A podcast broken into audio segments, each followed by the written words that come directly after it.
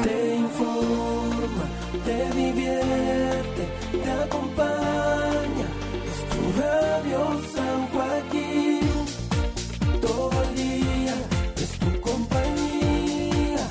Es tu radio San Joaquín. Este programa llega a ustedes gracias al financiamiento del Fondo 6% del Gobierno Regional y la aprobación del Consejo Regional Metropolitano. Iniciaremos un viaje al interior de nosotras. Bucearemos en relatos, reconociendo estereotipos y escuchando a la comunidad femenina de San Joaquín. Acompáñanos en Ser Mujeres. En la conducción, Loreto Donoso Maldonado, con especialistas y mujeres inspiradoras. Presentamos Ser Mujeres. Muy buenas tardes, ¿cómo están ustedes? Sean bienvenidos y bienvenidas hoy a nuestro quinto capítulo de Ser Mujeres. Iniciando hoy, eh, vamos a tener como tema principal el machismo. Esto, bueno, em, ¿es posible eliminar estos comportamientos, actitudes machistas eh, que generan la desigualdad de la sociedad? ¿Es una utopía o usted cree que es posible integrar la equidad de género? Bueno, de eso vamos a estar reflexionando hoy día. Vamos a escuchar un radioteatro que, que nos hace reflexionar sobre ese tema. Y mm, para iniciar vamos a hacerlo con buena música, así es que vamos a hacer una pausa musical y luego regresamos a escuchar el radioteatro.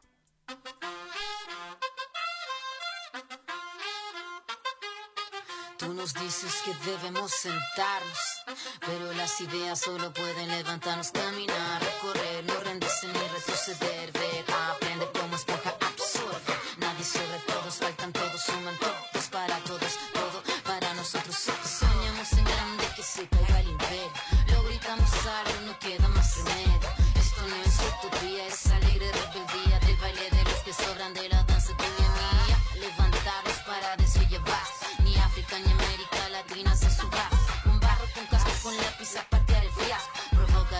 provocar un social terremoto en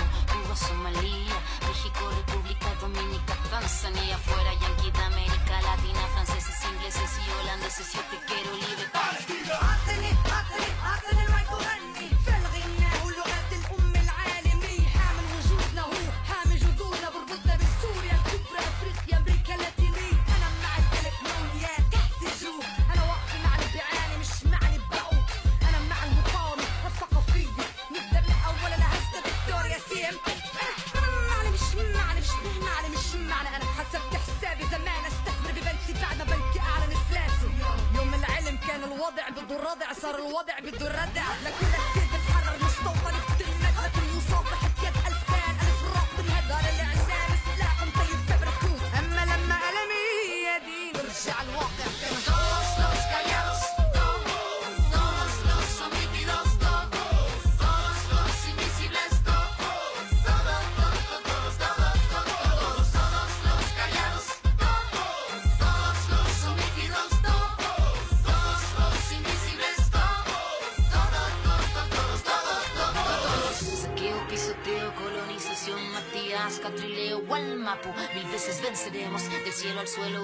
al cielo vamos.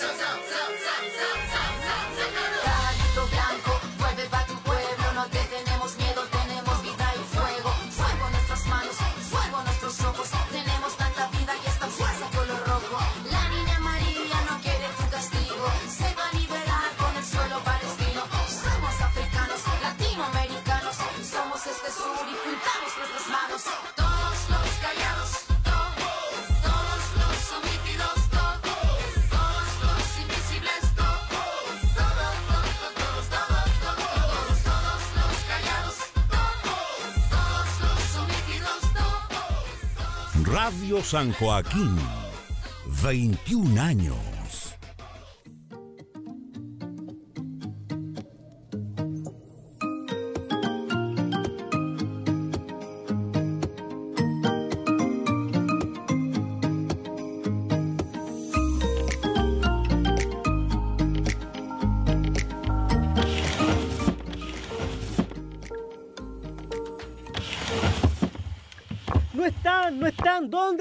Documentos? No están. Ay, oye, si los búscalos bien, los dejé en el segundo cajón. ¿Puedes bajar, Mariana? No, no puedo porque estoy mudando a Luciano. Me tengo que ir y no los encuentro. Aquí están, ¿viste? ¿Dónde me.? Yo, Ya, ya, gracias. Me llevo el auto, voy atrasado.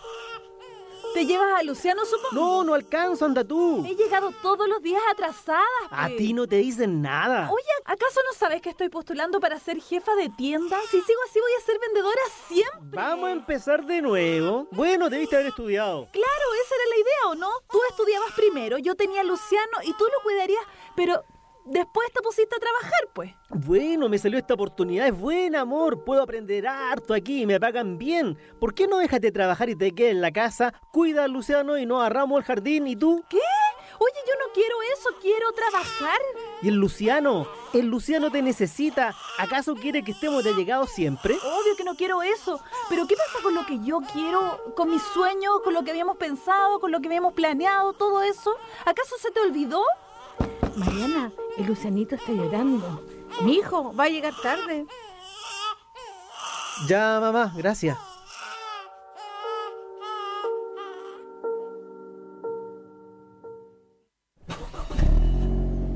Chao, mi hijo, que le vaya bien. Póngale empeño. Recuerde que usted es el hombre. Usted tiene que levantar esta familia.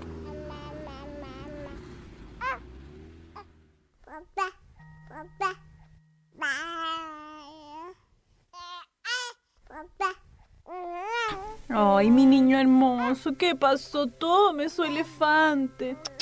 Tranquilito, mi vida. Qué impresionante, Mariana. Con usted, Lucianito, está iluminado. Si no hay como el cuidado de la madre. Yo cuidé a mis cuatro hijos y mírelos, ahora, hechos y derechos. Yo no me quiero meter, pero usted debería quedarse en casa. Es lo mejor. Ay, suegra, hemos hablado tantas veces de esto. Yo prefiero que usted se mantenga al margen, de verdad, porque El Luciano la necesita. Se va a perder lo mejor. La mujer tiene que estar en la casa. Esperar a su marido, atender a sus hijos. Si la mujer no está en la casa, todo marcha para, para arriba. Su vida está aquí, mija. ¿Y yo?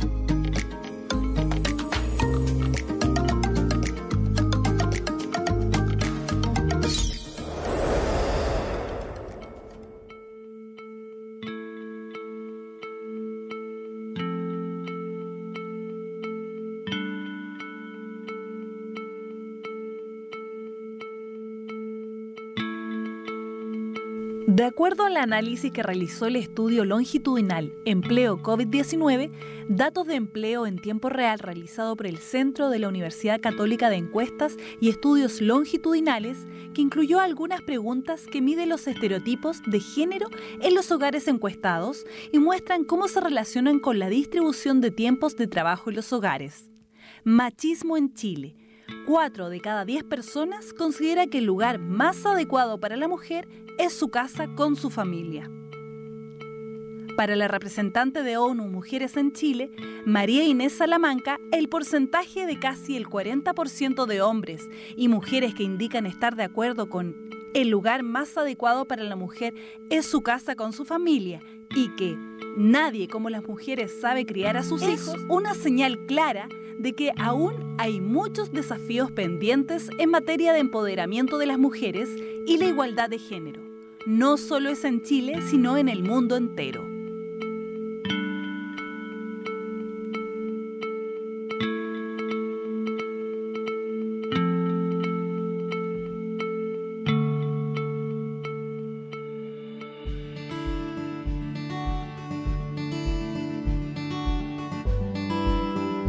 Esta campaña radial llega a ustedes gracias al financiamiento del Fondo 6% del Gobierno Regional y la aprobación del Consejo Regional Metropolitano.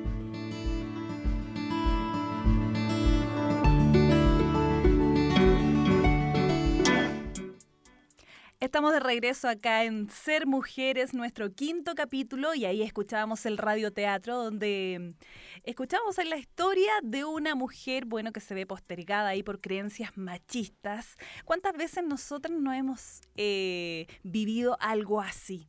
Bueno, ¿qué es el machismo? Es una ideología que considera a la mujer un ser inferior en uno o varios aspectos con respecto al hombre. El machismo se basa en un conjunto de creencias, prácticas sociales, conductas y actitudes que promueven la negación de la mujer como sujeto.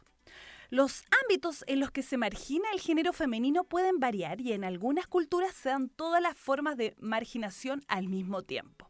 Podemos hallar las raíces del término en la palabra macho, que designa a los individuos masculinos de cualquier especie. Bueno, eh, esta ideología no solamente atenta contra el género femenino, sino, eh, también con otras eh, actitudes cuyas catalogadas como femeninas que desarrolla un individuo de cualquier tipo de género. El machismo desprecia toda actitud o forma de vida de un varón que no esté alineada con el estereotipo de masculino, o sea, fuerte, superior, proveedor. Pero, eh, ¿cuál es el origen del machismo? Bueno, podemos encontrar las raíces del machismo en las sociedades primitivas, comunidades nómades que se dedicaban a la caza. En estas sociedades, tanto hombres como mujeres tenían designadas tareas específicas.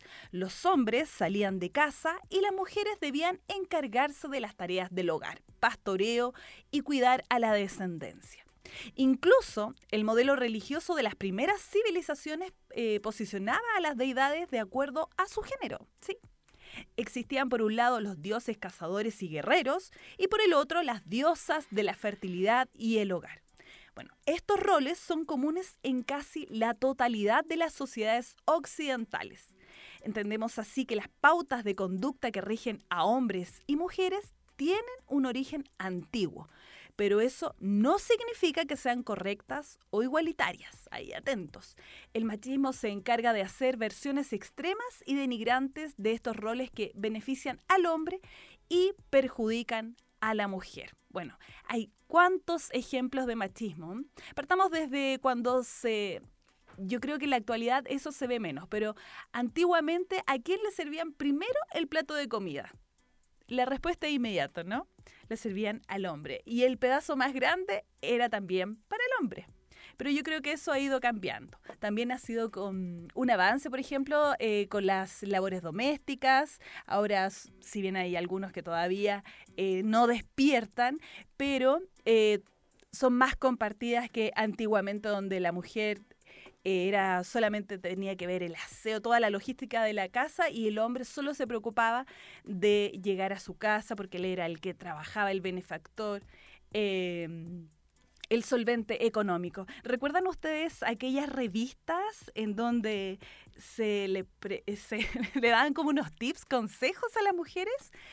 Eh, me, recuerdo que se llama la revista Eva, en donde eh, la, habían unas páginas de consejos para las mujeres y les decía, por ejemplo, cómo usted debiese esperar a su marido. Eh, y daban consejos, por ejemplo, de cómo masajearle los pies, que uno debía estar como hermosa, hermosa, preparada ahí para, para el hombre, para su hombre. Y, y una infinidad de cosas que actualmente, eh, si se dan de forma espontánea, me parece bien y, y si son pactadas también entre ambos. Pero ahora la mujer ha salido a trabajar, es parte ya de la solvencia económica y yo creo que hemos ido avanzando. Hay varios tipos de machismo. Por ejemplo, está el ámbito familiar. En este mm, suele darse en familias con una estructura más patriarcal, en el cual los hombres tienen más libertades, derechos y beneficios, mientras que las mujeres tienen más obligaciones y restricciones. Yo recuerdo relatos de mi madre que a mi, mi tío lo dejaban salir a fiestas, todo libremente, él soltero, podía hacer lo que quisiera. Y mi madre podía salir una vez, pero tenía que salir con su hermano y él la tenía que cuidar. Entonces no había tantas libertades. ¿Cómo habrá sido en su caso? Ahí igual nos pueden comentar a través del WhatsApp. Eh, seguimos eh, otro tipo de machismo en el ámbito íntimo o sexual. El machismo niega o acalla el deseo femenino y ubica a la mujer en el lugar de sujeto pasivo u objeto. Eso se refiere igual, em, yo creo que en eso sí que hemos ido avanzando. En el ámbito sexual ya hay mucho más libertades, está mm, hay- la sexualidad femenina está más despierta y no solo se ve como para nosotras complacer al hombre, sino que también eh, como complacernos nosotras y, e incluso de forma individual no es, neces- no es necesario tampoco la, la compañía de un, de un hombre físicamente. Vamos con otro ámbito también importante, en el ámbito histórico también eh, podemos encontrar actos machistas cuando se oculta o se omiten las acciones de mujeres y su participación en la política, las revoluciones y otros hechos históricos. Bueno, ahora hay paridad y también hemos tenido a una presidenta mujer ahí, Michelle Bachelet. Bueno, y así eh, con varios ejemplos de machismo. Ahora, ¿cuáles son las consecuencias de este? Bueno, eh, genera sociedades injustas y desiguales. El machismo es un problema social que impacta en todos los miembros de una comunidad o sociedad. Las diferencias de género provocan un desequilibrio en el acceso u oportunidades tanto en el ámbito laboral como en lo social, económico y político. El machismo fomenta las desigualdades y genera brechas tanto en el plano ideológico como en actitudes y comportamientos sociales. Fomenta la violencia. El machismo es una de las principales causas de violencia social. Esta violencia puede ser física o psicológica y mm, todos los miembros de la sociedad deben derribar estas prácticas discriminatorias que pueden derivar en daños irreversibles hacia individuos y grupos. También fomenta roles y estereotipos. El machismo define a los individuos según su género, se vale de preconceptos y actitudes discriminatorias pa for- para formar estereotipos. Ya hemos hablado de eso bastante con respecto a las conductas que, mm, y, eh, y micromachismo que también se, que se ha generado, que en un ratito más vamos a hablar de eso, que micromachismo, pero igual son actitudes eh, machistas. También genera un concepto de masculinidad dañino.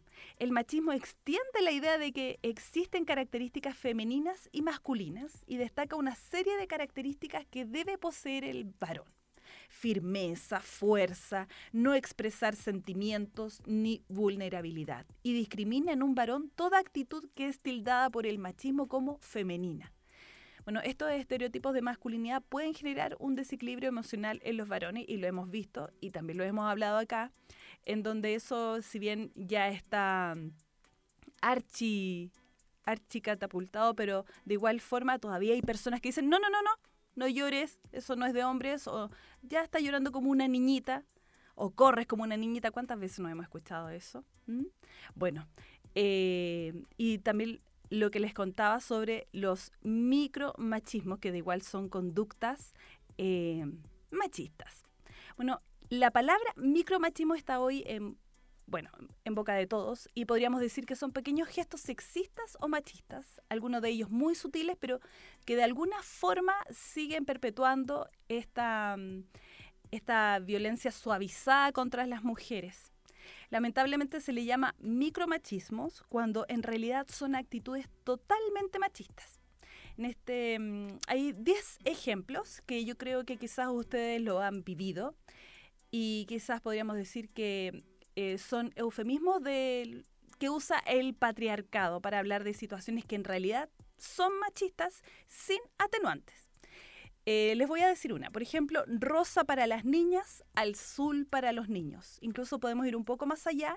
Camisetas para ellas con mensajes como princesa o bonita y para ellos con héroe, campeón, aventuras, valiente.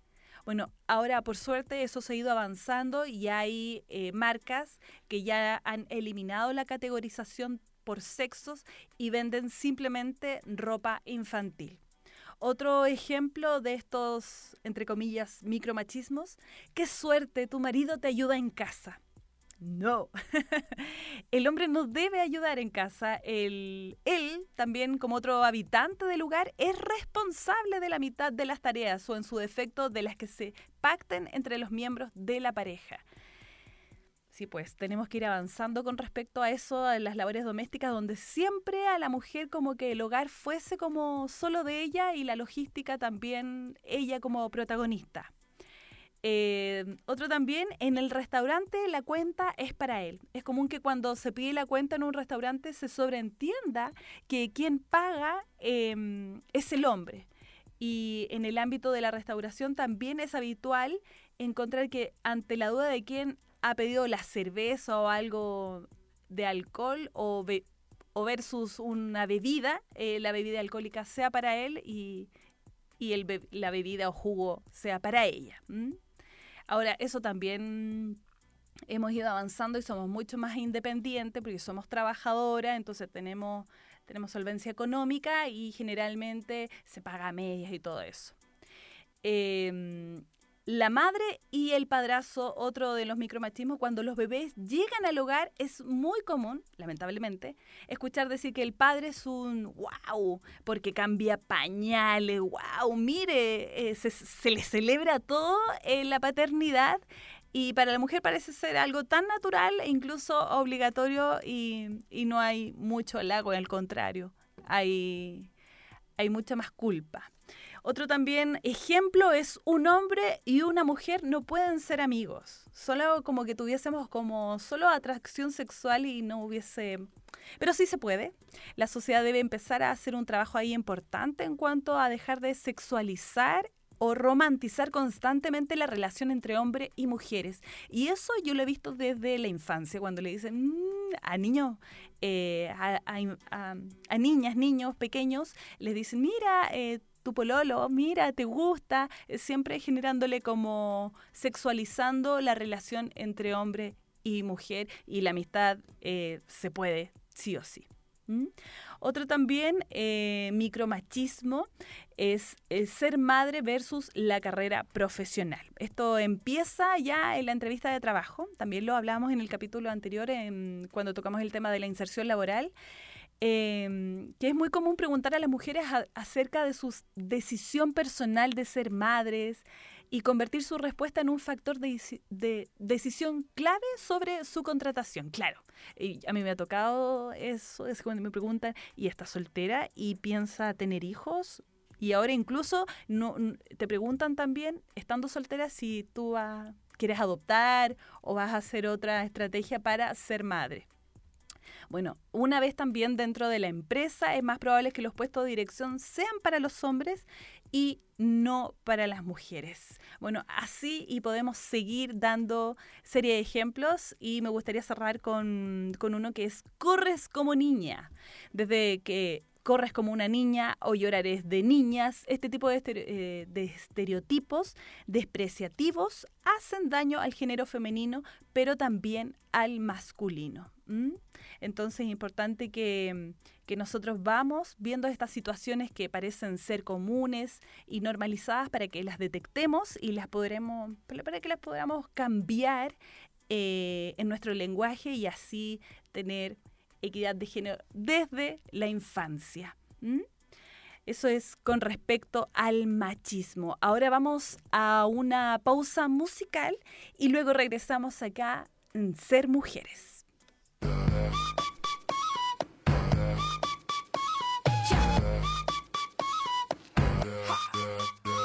Me caí, me paré, caminé, me subí, me fui contra la corriente fracasé, me encontré, lo viví y aprendí. Cuando te pegas fuerte, más profundo es el beat, sí. Sigo bailando y escribiendo mis letras, sigo cantando con las puertas abiertas, atravesando por todas estas tierras y no hay que viajar tanto para encontrar la respuesta.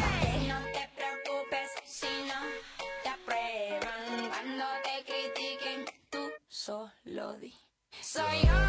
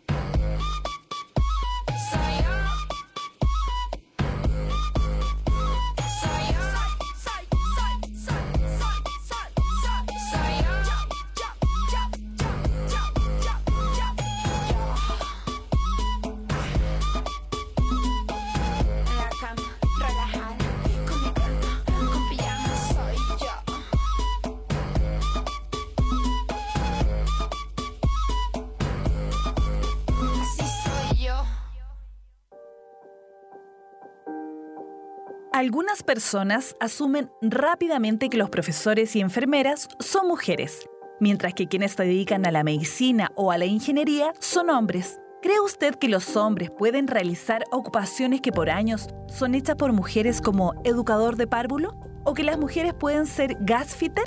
¿Usted discrimina? ¿Observa de forma extraña cuando se encuentra en una actividad referente a un género y es ejercida por otro según el estereotipo que no le corresponde? ¿Y usted qué opina? Hola, mi nombre es Araceli. Bueno, lo que opino yo sobre oficio, ocupaciones, que claro, antes, antiguamente era solamente para los varones y era muy mal mirado que las mujeres hiciéramos esos trabajos, pero debido a que yo creo que más separación de las mujeres, separación de matrimonio, ha hecho que la mujer tome ese rol con los oficios y ocupaciones y aprenda a hacer sus cosas en la casa porque el hombre se les fue. Quien estaba antes en, ese rol ya no está y por eso hemos tenido que aprender todos esos oficios y ocupaciones. Hola, mi nombre es Patricia. Bueno, respecto a su pregunta, eh, yo opino que tanto el hombre y la mujer pueden hacerlo todo. Pueden ser ingenieros, pueden ser electric, electricidad, pueden ser gasfitter, todo. Para mí el hombre y la mujer son lo mismo. No hay que diferenciar porque es hombre por mujer. Por diferencia de fuerza, a veces las mujeres somos más fuertes que los hombres también. Porque a veces pasamos malas noches con los hijos. No somos enfermeras, pero la hacemos enfermera. Atendemos a la pareja, atendemos a los hijos y nunca nos cansamos. Así que para mí hombre y mujer son iguales. Y hay hombres igual. Hay mujer que trabaja y hombre que se queda en la casa. Y para mí es lo mejor. o sea, si un hombre es bailarín, si una mujer es bailarina, es lo mismo. Para mí hombre y mujer son iguales. Actualmente son iguales. No hay, difen- no hay diferencia de hombre y mujer. Eso ya no ya. O sea, para mí son iguales, todos. Todas, todas. Eso. Ahí escuchábamos entonces las opiniones de la comunidad femenina de San Joaquín sobre las ocupaciones en el ámbito laboral. Y es que siguen marcando eh, de manera tradicional ya una asociación al género. Son profesiones eminentemente masculinas, la de bombero, policía, científico o mecánico, representando actitudes de valentía, racionalidad, dinamismo, etcétera. Y son profesiones tradicionalmente femeninas las de enfermera, cuidadora de personas mayores o limpiadora, aunque en la actualidad se vayan produciendo cambios y avances, siguen siendo unos estereotipos vigentes en la sociedad y marcan a muchos de nuestros o nuestras jóvenes en la elección de sus estudios. Em, persistencia de la distribución según el género de los modelos. Por ejemplo, mujer, maestra, enfermero y hombre, ingeniero, técnico. Las mujeres optan en mayor medida que los hombres por titulaciones agrupadas de las ramas de la ciencia, la salud, artes y humanidades y ciencias sociales y jurídicas. Por el contrario, las titulaciones de ingeniería y arquitectura siguen presentando un perfil predominante masculino. Em, es importante entonces que sigamos avanzando en este tipo de estereotipos para evitar que perpetúen esas calificaciones y no, em, no lleguen a determinar, eh, porque eso genera que personas que son totalmente capacitadas lleguen a posicionarse en determinados empleos o a puestos de poder. Y eso es injusto y en ocasiones ocurre de forma no intencional, pero finalmente esto termina afectando los derechos de la autonomía y el empoderamiento de cada género. Es por eso que es importante que nosotros em, sigamos rompiendo estos mitos y estas creencias que son nefastas.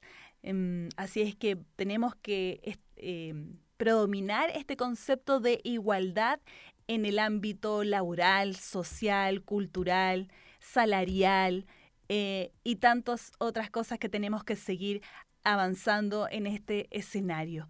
Eh, vamos a continuar con la música para luego así regresar con mujeres inspiradoras, que hoy vamos a destacar ahí a la primera mujer que estudió medicina. ¿Quién será? Lo vamos a descubrir en un ratito más. Vamos con la pausa musical. Oye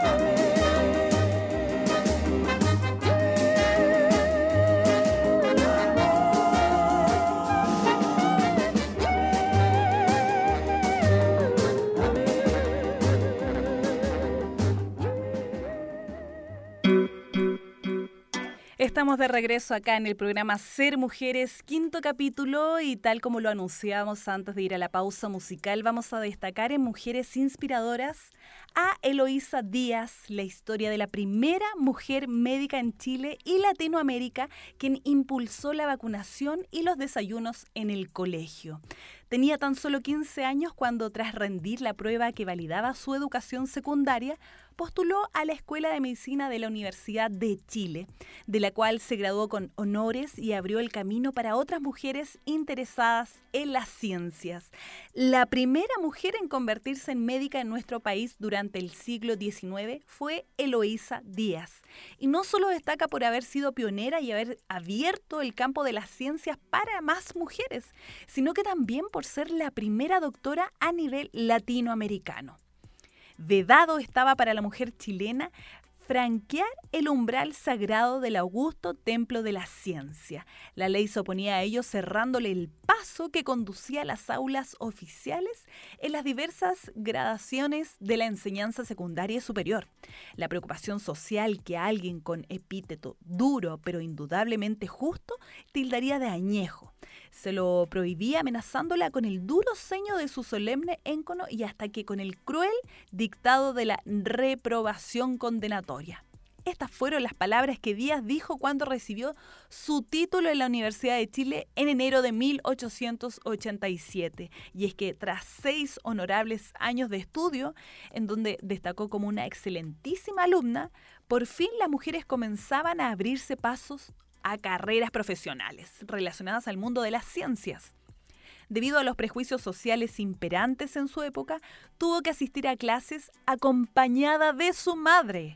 Tuvo que vencer muchas resistencias hasta conseguir el respeto de sus compañeros y profesores. Eloísa Díaz se tituló con una tesis la cual nombró breves observaciones sobre la aparición de la pubertad en la mujer chilena y las predisposiciones patológicas del sexo. La historia de Díaz es muy interesante, puesto que en el año 1877, 10 años antes de su titulación, el decreto Amunátegui, las mujeres deben ser admitidas a rendir exámenes para obtener títulos profesionales, con tal que se sometan para ello a las mismas disposiciones a que están sujetos los hombres autorizó a las mujeres a cursar estudios universitarios por primera vez. Sin embargo, a estas pioneras con aspiraciones académicas se les instó a seguir lo que en la época era considerado como carreras femeninas. Según el censo de 1907, una población de 1.625.058 mujeres a nivel nacional, solo 361.012 trabajaban de forma remunerada y de ellas había solo tres abogadas, 7 médicas, 10 dentistas y 10 farmacéuticas, 3.980 profesoras y 1.070 matronas. Eloísa Díaz tenía solo 15 años cuando rindió en el año 1881 la prueba para poder ingresar a la universidad. Esto causó una gran conmoción en el país, llegando al punto de ser publicado en la prensa, según rescata un artículo especial de la infectología de la Universidad de Chile.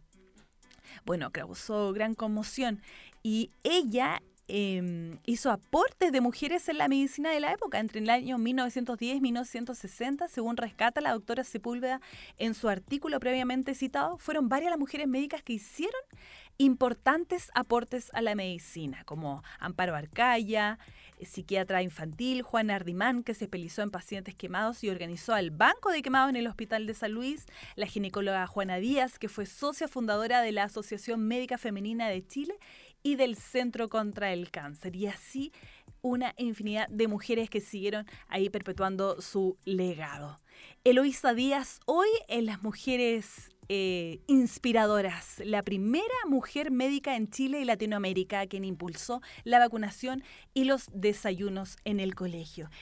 Para eso... mm, eh, bueno, con esto ya cerramos el programa Ser Mujeres para encontrarnos el próximo, próximo día lunes acá en Radio San Joaquín. Esperamos que se encuentren muy bien y también nos pueden escuchar, si se perdió este programa, también nos pueden escuchar a través de Spotify. Que tengan excelente semana.